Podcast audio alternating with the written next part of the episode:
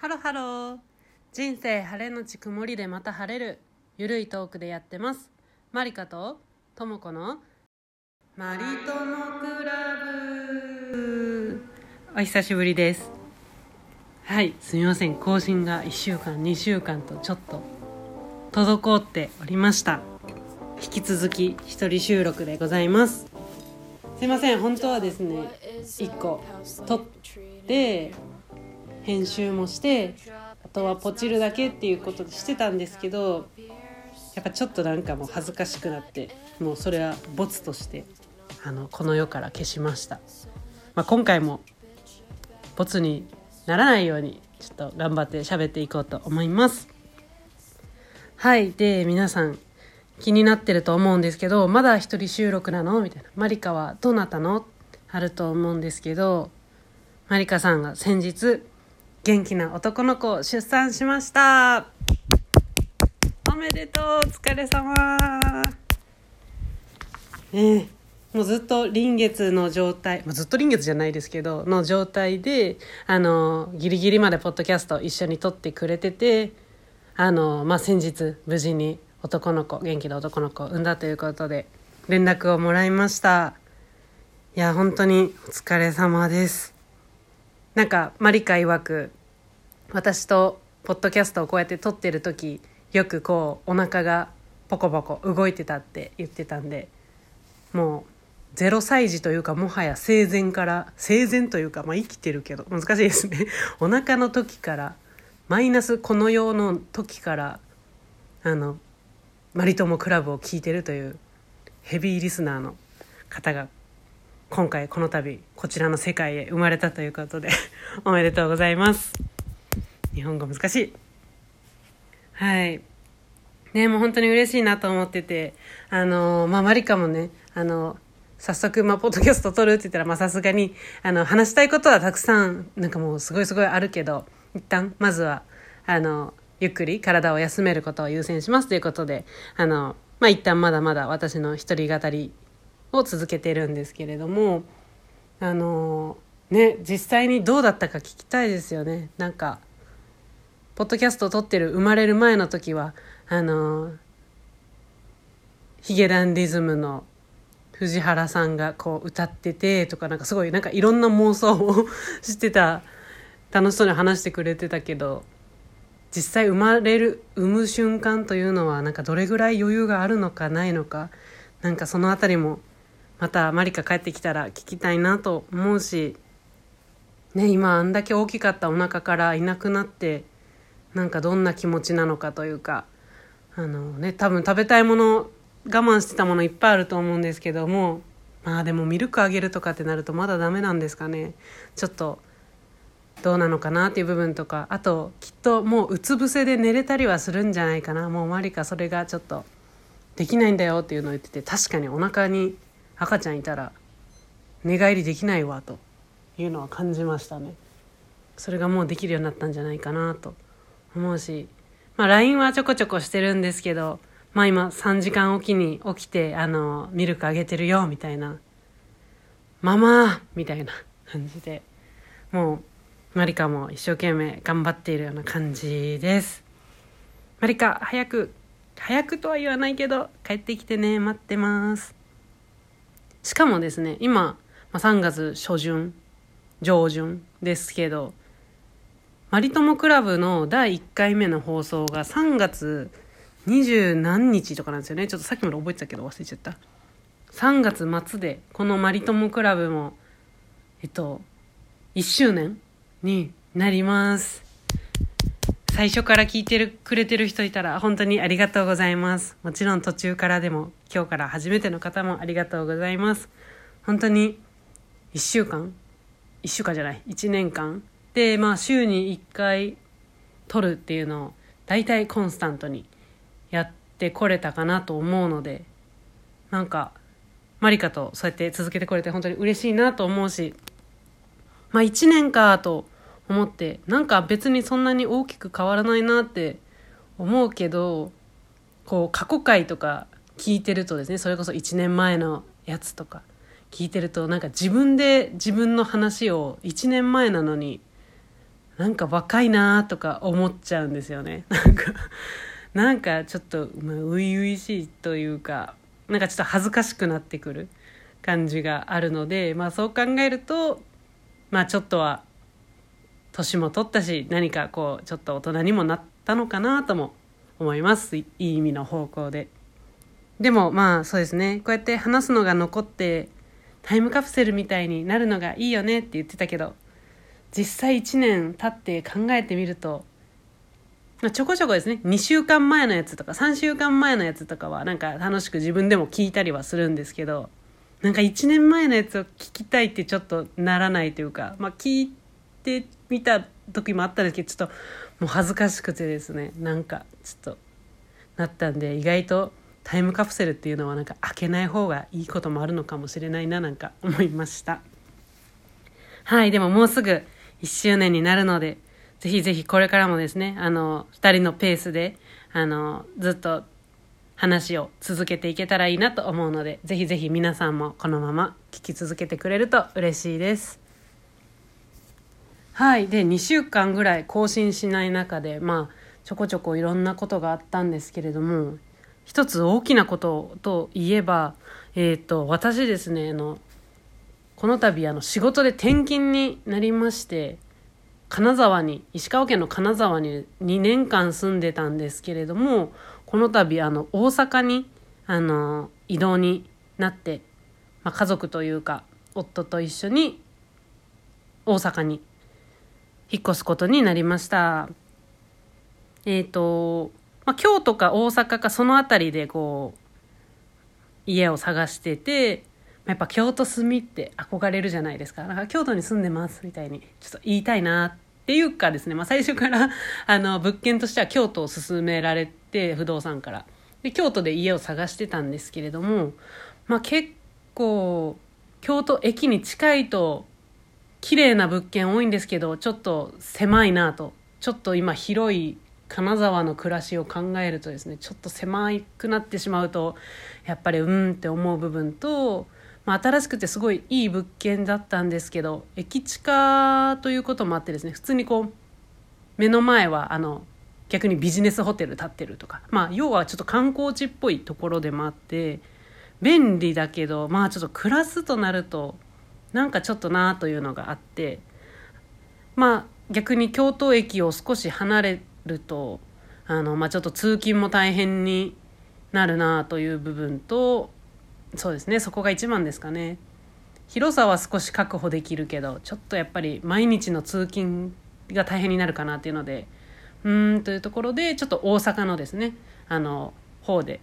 あの家を探して、まあ、決まりましたということで結局ちょっと京都じゃなくて大阪になりました。でもですね大阪市内にもまあ15分ぐらいで行けるし京都の方にも電車で15分ぐらいで行けるしみたいなまあ便利な場所に住むのでまあちょっと大阪のみならず近県も楽しみたいなと思ってます。最近その内覧というかその物件を契約しに行ってきたんですけどあのまあ駅降り立ってわあ都会だなみたいな感じでしたね。もうちょっと別に梅田に住むとかっていうわけじゃないのでなんか別にそんなに期待してないというかだったんですけど普通に駅を降りた瞬間からこうなんでしょうちゃんとこう百貨店があるとかなんかこう大きかったね。いろんなビルというか商業施設建ってては結構都会だなって思っちゃったし、まあ、不動産まで屋さんまでこうちょっと歩いてる間にもう居酒屋だらけというかまあ確かにですね大学も何個か近くにあるみたいで、まあ、そういう関係もあるのか分かんないですけど結構飲み屋街も多くてあの、まあ、昔の私だったら絶対嬉しかったと思うんですけど今の私からするとですねおーみたいななんか騒がしいなみたいな風に思いました。結構まあワイワイガヤガヤゴミゴミみたいなあのまあ部分もああるような場所で。でお店もお店でこう金沢だと結構なんでしょう地元の方がやってるお店とか多いんですけどもうね大阪まで来たらこうなんでしょうチェーンのお店とかがめちゃめちゃこうしっかりびっしり揃ってて。なんか私からするとちょっと物足りないというかまあ大好きなんですけどチェーンのお店も。なんかなみたいな。ほなんちょっと東京とかそういうのと一緒やんとは思っちゃったりはしました。結構ゴミゴミしてて。えっ、ー、となんか山は川は？みたいな。なんかちょっと金沢ではもう本当にですね家を出た瞬間にあああの白山っていう山あるんですけどに雪積もってんなとか夕方だとその雪積もった山がこう茜色に染められてるみたいな綺麗な景色が見れてああとかって思える瞬間があったんですけどちょっとまあその地域で地域ではですねなんかちょっと繁華街の繁華街の中の繁華街をちょっと歩いたからだとは思うんですけどゴミゴミしてて冷えとなってしまいました。なんか私も求めるものが変わったなと思ってます。私ですねあの全国転勤がある会社。本当にそれこそ、まあ、47都道府県ではないんですけど44都道府県ぐらいじゃないですかね。ぐらいにはあの範囲があるところで働いてるので本当にどこに行く可能性もあるということで私も今まで今何年働いてるんだ？8年ぐらいですかね。働いてる中で千葉から始まり東京名古屋金沢今回大阪にあの住むというか移動してきましたっていう感じですね。なんか今大人になってきてこういろんなことが分かってくるというかあの就活する時はですね、まあ、自分自身自分が転勤族の親だったという親のもと育ったというのもあって別にその全国転勤っていうのにそんなになんかマイナスには感じてなくて全然こだわりはなかったので全然それでいいですと思う。むしろな楽しいじゃんぐらいな感じで思ってたんですけれどもやっぱりこう友達の中ではもう例えばですけど絶対福岡とか絶対東京から動かないような場所がいいみたいな言ってたりしてえー、そうなんだと思って全然どこでも私はいいからどこでも行ったりする方がいいなとかって思ってたんですけどまあ大人になるとねなんか分かってきますね。その地元イコール例えば親がいるとかで親が近い方がいいとか逆にその住んだ場所からもう転勤がないずっとその辺っていう方が逆に人生設計めちゃめちゃこう立てやすくてここにずっと住むんだからまあ家を例えば建てようかなとか買おうかなとかなんかそういうこともできるし子育てとか人手が欲しいみたいな時にやっぱ親が近くにいるとかだとすごい安心なんだなっていうのは大人になってすごい感じてえなんかそういうのまで見えてあの就職した人とかすごいちゃんとそこまで考えられててすごいなみたいななんか今になってすごい感じますね。なんかあの例えばこう看護師になりたいみたいな方で、まあ、私が全然こう看護にまだこうまだというか今もですけどそんなに興味がなかったのでなんで看護師になりたい人は看護師になりたいんだろうとか思ってたりするんですけどなんかもちろんその看護の道っていうのにこう憧れて看護師になる方ももちろんいると思うんですけどあの理由の一つとしてこうやっぱり資格の一つだしあの病院って別に全国にどこにでもあるからどこででも働けるみたいな、まあ、ある意味教師とかも同じかもしれないですね。っていうところも魅力っていうのでなんかへえぐらいにしかその頃は思ってなかったんですけど確かに今こう大人になって考えてみるとあのどこでも働けるってすごい強いなと思いますね。なんか私は今たまたま全部こう家族でこう移動ができている状態なんですけれどももしねなんか旦那さんにの転勤にこう自分もついてていくみたいな時に仕事を辞めなきゃいけない。そして現地でまた新たに仕事を探さなきゃいけないって時に、まあ、看護師の資格とか教師の資格があれば、まあ、教師はちょっとあの本当の採用の教師になるんだったらあの多分そのその地域の教材を受けなきゃいけないような気がするんですけど看護師さんだったら多分そうですねきっとあの求人も多いんじゃないかなと思うし、まあ、病院によってやることちょっと違ったりもあるかもしれないですけど大体こう基礎がある中で、まあ、溶け込みやすいのかなとか勝手に思ってて、まあ、そういう面でもそういう資格あるとなんか柔軟に対応できる生き方ができて、まあ、それはいいなとかも大人になってね分かってきますね。そんなの全然なく全国どこでも行きたいしなんかその結婚のこととか別に考えてなかったっていう感じで生きてきたんですけども、まあ、それもそれでねそんな先のことまで考えてなんか石橋を叩きながら渡るよりは、まあ、あの自分のやりたいようにやるあるならそっちを優先するのが、まあ、いいとは思うんですけど、ね、人生設計って難しいですよねと思ってます。ね、私もそうですね、まあ、このままずっと転々とするのかなとかあの終焉の地みたいな形の家とかってどこで持つのかなとか逆に今大阪だったら、まあ、一生大阪ではもちろんないんですけどまあでも今両親、えー、と旦那さんもですねともども関西にいるからじゃあ関西にいるうちに家とか買って関西ならねまあまだ人口いるし誰かが借りてくれたりとかもできんのかなとかなんかちょっと大人なこと考えるようになってきましたね。まあでも千葉、東京、名古屋、金沢、大阪と、まあ今度大阪ですけど、国にあたって全部、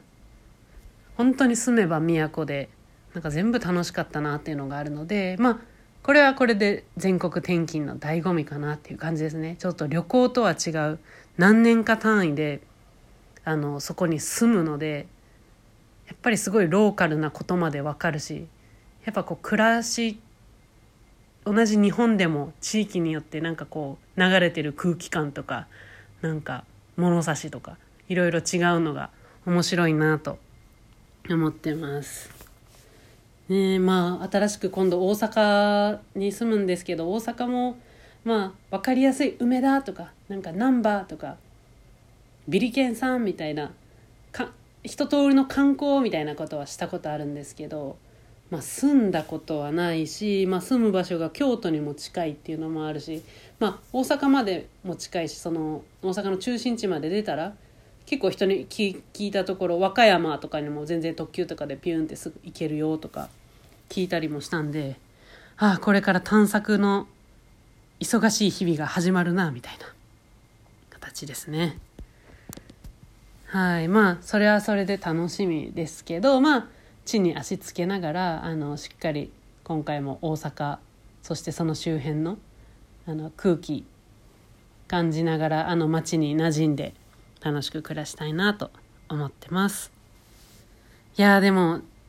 今はですね私自転車とか歩きとかで通勤してるんですけどあの、まあ、歩いても徒歩25分ぐらい。まあ皆さん長とか思う方もいるかもしれないですけど結私歩くの大好きなんでその25分歩くっていうのも、ね、結構ちょうどいい距離なんですよね。まあ、ちょっと朝はあの本当ギリギリに出ちゃうのでちょっとそんなそこまで余裕ないけどまあ本当歩くのは気持ちが良くてまあいつも私もですねポッドキャスト他のポッドキャストとか聞きながらだったりまあなんか YouTube 流しながらとかでなんか無になってこう歩いて通勤するっていうルーティンが結構好きだったのでいい25分間だったんですけど、4月から電車通学、あ、じゃ電車通勤になるので、ちょっとこう、もう震えてますね。あの、東京の時も、あの、電車通勤だったんですけど、もう、満員電車の教科書みたいな中にこう、で通勤してたこともあったので、あれって本当きつらいじゃないですか、もう。本当にぎゅうぎゅうな状態であんま身動きできないみたいな。いうのがあったりまあ電車がじゃ止まるとかなったらまた混み合うしみたいなのがちょっとまた始まるのかなと思うと少し憂鬱ですね。一回乗り換えがあるんですけど、まあ、その乗り換えのところでも乗り換えるんじゃなくてなんかそこから会社まで歩けるかなと思ったらですね、まあ、そこから歩くとまあ50分ぐらいかかるみたいな感じだったんで、まあ、ちょっと現実的じゃないなっていうのがあったんでまあ電車通勤頑張りますっていう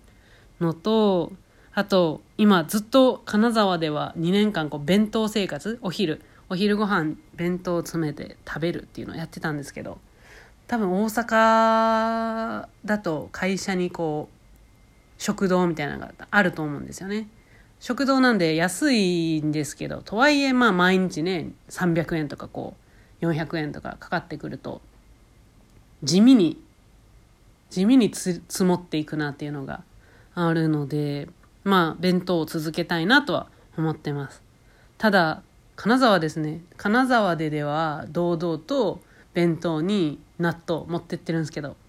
ちょっと大阪のオフィスで納豆って食べれんのオフィスで食べてるわけじゃないんですけどその食堂で、まあ、納豆って食べれるかちょっと、まあ、頑張りたいなと思ってます、まあ、変わらずあの弁当と、まあ、納豆として、節約はしていきたいなと思ってますああとは引っ越しはもうそうだなずっと引っ越しのその準備今月はそれでいっぱいになりそうだなっていう感じですね。なんか、引っ越しの難しさというかあれなんですけど、あの、今自分のこの金沢の家は結構ダーク調と言いますか、あの、こう木の、例えばフローリングとかあるじゃないですか。あれがですね、こう、明るい、なんか木目というよりは、なんか、うん、ブラックじゃないですか、焦げ茶みたいな床のフローリングなんですよね。でそういう扉とかもそういう焦げ茶な感じの統一にされてて結構なんか落ち着いたというかそういう感じなんクールな感じなんですでまああの金沢はまあ丸2年でもっと住むだろうなと思ってたんでその最近買ったテレビ台とかもこの床の色に合わせたようなちょっと暗めな色のやつでこう統一感を家具とかもですね出してたんですけど新しく住む家はまあまあ明るめな床色だからちょっと浮くなとか 思っちゃってまあだから買い替えるとかしたらまあもったいないんですけどだからしないんですけどねあの結構まだまだ意外と仕事の都合で転勤するって引っ越しをするって人多いと思うんで、まあ、その度家の感じ変わってこう家具とか変わんの大変ですよねっていうのは思いますね。まあそういうのを解決するなんかね家具のサブスクとかあるのかもしれないですけどまあねその辺難しいですよね。まあそういう意味でも持ち家でずっとそこに住むってなってればいろいろインテリアも考えやすいとこもあるんですかね。なんて思いました。はいそうなんですよ。ちょっとね次の家に家具が合うかなとかなんかそんなの勝手に心配してます。いやあと今の家は最初からエアコンと照明がついてたんですけど次の家はね何にもついてないんですよ。それこそ、まあ、今の家 IH なんですけど次ガスコンロなんですけどそのコンロがねコンロから自分でこう買わなきゃいけないみたいな。あ懐かしい。大学時代そんなんだったなみたいな。やつなんで結構いろいろ買い揃えなきゃいけないのと駐車場代とかやっぱ金沢と大阪全然違うなっていう感じで。あの車あるんですけど金沢の家の駐車場はあの普通に家にその駐車場があって毎月4,000円なんですよね。で大阪に住む家は、まあ、マンションについてる駐車場取れたんですけどあの普通に屋根なしなんですけど月に2万2,000円とかだったんですよね。もうって感じですよ。もうなんか普通に同じ暮らしをしても多分金沢と大阪であの固定費5万ぐらい変わりますね。だからまあ引き続き弁当生活頑張りますっていう感じなんですけどねなんかまあ大阪に住んで楽しみだし京都に近いとかそういうところも楽しみなんですけど、まあ、地味に固定費も上がるとかいろいろ家具も買い揃えなきゃいけないっていうのも大変だなと思ってるんですけれどもでもなんだかんだ新しいところに住むのは楽しみだなっていうのが今は一番強い気持ちです。はいちょっと転勤ネタがいろいろあったんで、意外と一人で25分ぐらい喋ってる 本当はね、マリカがね、うん、そうだね、とか、あ、てかそうなんですよ。あ、そうね、相づちとかしたらもっと話が進むと思うんですけど、そう、思い出した。今、マリカもね、大阪に住んでて、私の新しく住むところと、まあ、めっちゃ近所ではないんですけども、まあ、電車で、多分1時間以内ぐらいでは行けると思うので、4月、ぜひ、あの大阪す引っ越し終わったら4月中にちょっとマリカのとこに遊びに行きたいなと思ってるしあの赤ちゃんにも「こんにちは」って言いに行きたいなと思ってます。その時はそうですねいつもこう電話みたいな感じで収録し合ってるけどお互い向き合ってでマジで話してるっていうのをこう取れるんじゃないかなとかも思ってるので4月ねマリカのマリカとそのね赤ちゃんの調子がいい時にうまい具合にこうあえて遊びに行けたらあの久しぶりのマリカ会取れるんじゃないかなと思ってます。まあもしかしたらその前でも全然マリカ会があの取れる時もあるかなとは思ってるんですけど是非そんな回も楽しみにしていてください。えなんかちょっと最後らへん愚痴っぽくなっちゃったんですけど大阪に住むこと自体はめちゃめちゃ楽しみだしまあこれからも大阪の次またどこかっていうのがきっとあるとは思うんですけど、まあ、私自身は今のとこはこう全国にいろいろ行けるっていうのはポジティブに考えて楽しくしているのでえっ、とはい。今回次は大阪編ということでまた皆さんにも大阪ネタ 何か話せれたなと思います。はい。喋りましたね。途中でなんか洗濯機がピーピー言ってたの入ってたらすいません。そんな感じです。あのー、今ですねやっぱ3月ってこう別れの季節じゃないですか、まあ、出会いは4月の方に多いかもしれなくて。まあ春は何かと3月は何かとねあの送別会とかがあると思うんですけどあの自分の部署でもですねあの送別。まあ自分も移動っちゃ移動なんですけど別に部署が変わるわけじゃないのであんまり送別の対象ではないんですけどあの、まあ、退職される方とかいてその方とかをこう送り出すための送別会あの、まあ、ただの飲み会じゃなくちょっとこうレクレーションも交えたみたいなのを今あの部署の先輩の皆さんたちとこう計画をしていてちょっとおもろいことになりそうなんでまたそれがもう終わったらこんなんだったってここで話せたらいいなと思います。はい。今回はまあもう一回聞いたらもうボツにしたくなっちゃうかもしれないんでもう聞かずにパパッと編集してパッと出したいと思います。はい今回も聞いてくださりありがとうございます。マリトモクラブ引き続きよろしくお願いします。